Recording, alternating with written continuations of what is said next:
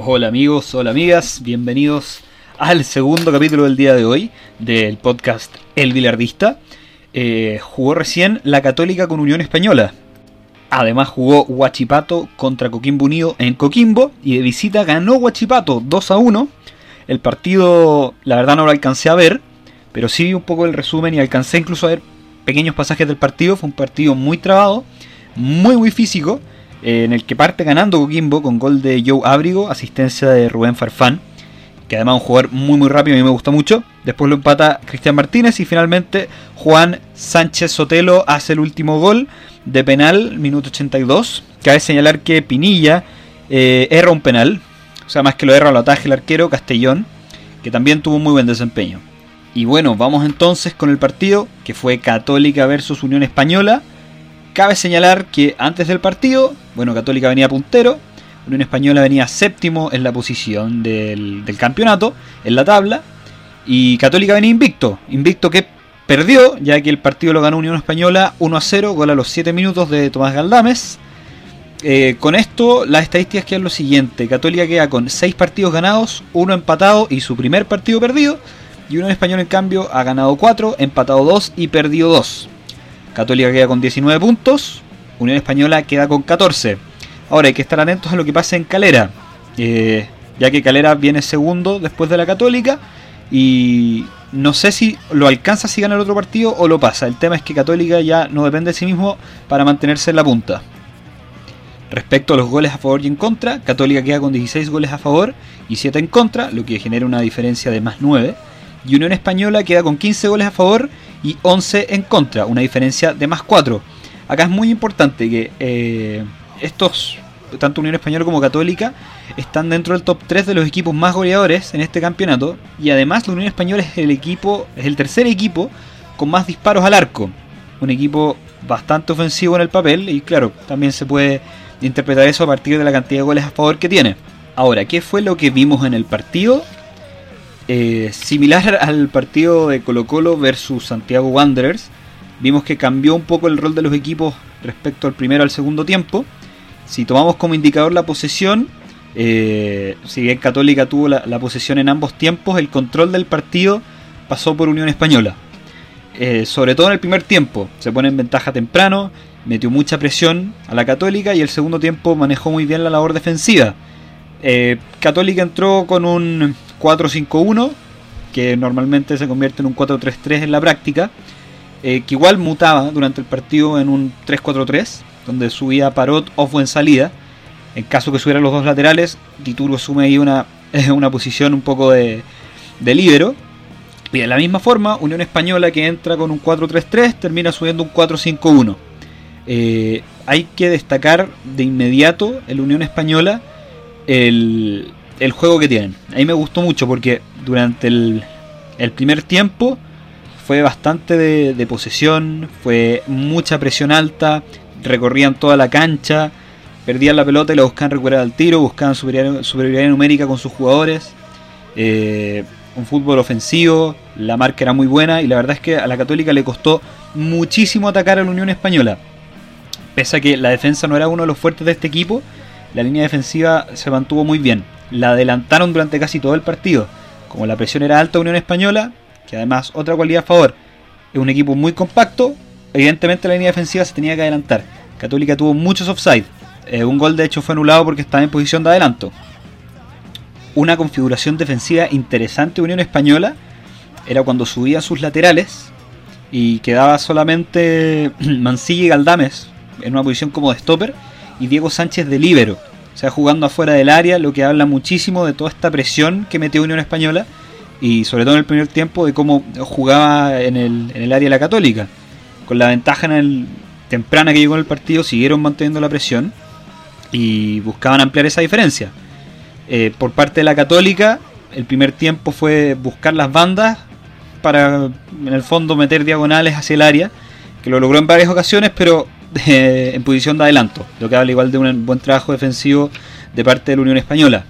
Eh, también vimos que la unión del 4-3-3 pasaba a veces a un 3-5-2, eh, a veces con los dos palacios jugando en delantera. A la Católica le costó encontrar los espacios. La verdad es que ahí Unión Española se, ordenó muy bien, como les dije, fue un equipo muy muy compacto, por lo tanto la, posibilidad de jugar con espacio, que era lo que buscaba la Católica a través de estos pases en profundidad, no lo lograba. Además, eh, una marca aproximada de tres jugadores por promedio cada vez que un jugador de Católica tomaba la pelota por la banda para querer buscar un pique, no podía porque la marca era bastante intensa. En ese sentido, yo destaco mucho Unión Española porque personalmente me gustó cómo jugó Dávila, que tuvo mucha movilidad por la banda, por el centro, jugaba de 10, jugaba de extremo, se movió por toda la cancha. Sandoval de la misma forma, cortando mucho el juego, metiendo buenos pases, metiendo centros constantemente. Galdames, cortando muchas jugadas, eh, anticipando pases, además anotó el gol. Y Sánchez, que yo creo que fue la figura del partido, el arquero Unión Española. Eh, tapó muchísimo. Yo creo que un par de jugadas de la Católica claritas logró sacar eh, en el primer tiempo un cabezazo de San Pedri y en el segundo tiempo un globito que intenta Lescano. Así que Sánchez sin duda fue la figura no solo Unión Española, sino que del partido en su totalidad. Si hablamos un poco de cuál fue la figura de la Católica, eh, yo no sé si hubo una figura muy muy clara, sí destaco eh, el fútbol de Parot, si bien fue reemplazado por temas de lesión, no se dedicó tanto a atacar, sino que a defender, a anular a, Palacios por una de las bandas. Pero su lugar defensiva fue correcta, dio los pases, jugó claro, no perdió la pelota. Otro que jugó bien, pero entró y tuvo poco tiempo de fuego fue Puch, que también con su movilidad que lo, lo caracteriza, gambeta, pase. Marcelino Núñez me gustó muchísimo. Eh, porque pese a que jugó poco también, eh, manejó bien la pelota, marcaba, tenía buena visión de campo, sabía que tenía que entregar la pelota. Es un jugador que se nota que aplica muchísimo los conceptos del DT. Y yo en ese sentido, igual, además de destacarlo en este partido, creo que es prudente considerar a Marcelino Núñez un jugador que hay que estar pendiente, hay que mirarlo y eventualmente, ¿por qué no que se pegue un salto de calidad quizás a otro equipo, quizás en ligas más competitivas que la chilena? Pues yo creo que tiene las condiciones, pero aún es muy muy joven y no ha jugado tantos partidos para tomar esa determinación. Finalmente Luciano Webb también jugó un partido correcto, no tanto en el primer tiempo, pero en el segundo tiempo sí. Eh, tuvo mucha marca, buscó mucho mover la pelota a través de la cancha, mucha movilidad, muchos pases en profundidad, se movía por las bandas, recuperaba la pelota en el centro, corría constantemente. En ese sentido el juego de la Católica cambió un poco en el segundo tiempo, eh, respecto a cómo estaba en el primero. Y como que se invirtieron un poco los roles. En el segundo tiempo la Católica buscó tener la pelota, moverse de manera controlada a través de la cancha y, de ahí buscar las jugadas de gol. En cambio, Unión Española se dedicó un poco más a, replegarse y buscar esas salidas rápidas en los contragolpes. De todas formas, creo que fue un partido entretenido. Desde un punto de vista táctico, me parece que Unión Española eh, aplica muy bien los conceptos del DT, es capaz de cambiar su estilo de juego muy fácil. Los jugadores son extremadamente versátiles y en términos físicos el equipo aguanta, no se notó con, con mayor fatiga y cada jugador me parece que cumplió su función. A la Católica siento que le faltó un poco de continuidad. Eh, se notaron sin duda los meses sin fútbol. Unión Española alcanzó a jugar dos amistosos creo que de, 30 minutos. Católica venía sin fútbol, solamente los entrenamientos. Eh, y claro, pasaba que Católica a veces eh, perdía con facilidad la pelota, no lograba conseguir el pase en profundidad. las salidas desde, desde la defensa hacia el ataque no incorporaban el medio campo, por ahí se habla del como el exceso del uso del pelotazo. El equipo era demasiado amplio, dejaba muchos espacios, eh, que yo creo que también es un resultado de la forma que juega Unión Española, que desgastó bastante a la Católica. Así que bien ganado por parte de la Unión, dentro de, como les dije, muy buen partido. Mañana tenemos dos partidos muy interesantes, que va a ser Palestino con Universidad de Chile. Espero que sea un partidazo. Haré lo posible también para hacer un resumen si es que se puede. Y el partido que sí o sí voy a ver y me haré el espacio va a ser para Curicó versus La Calera.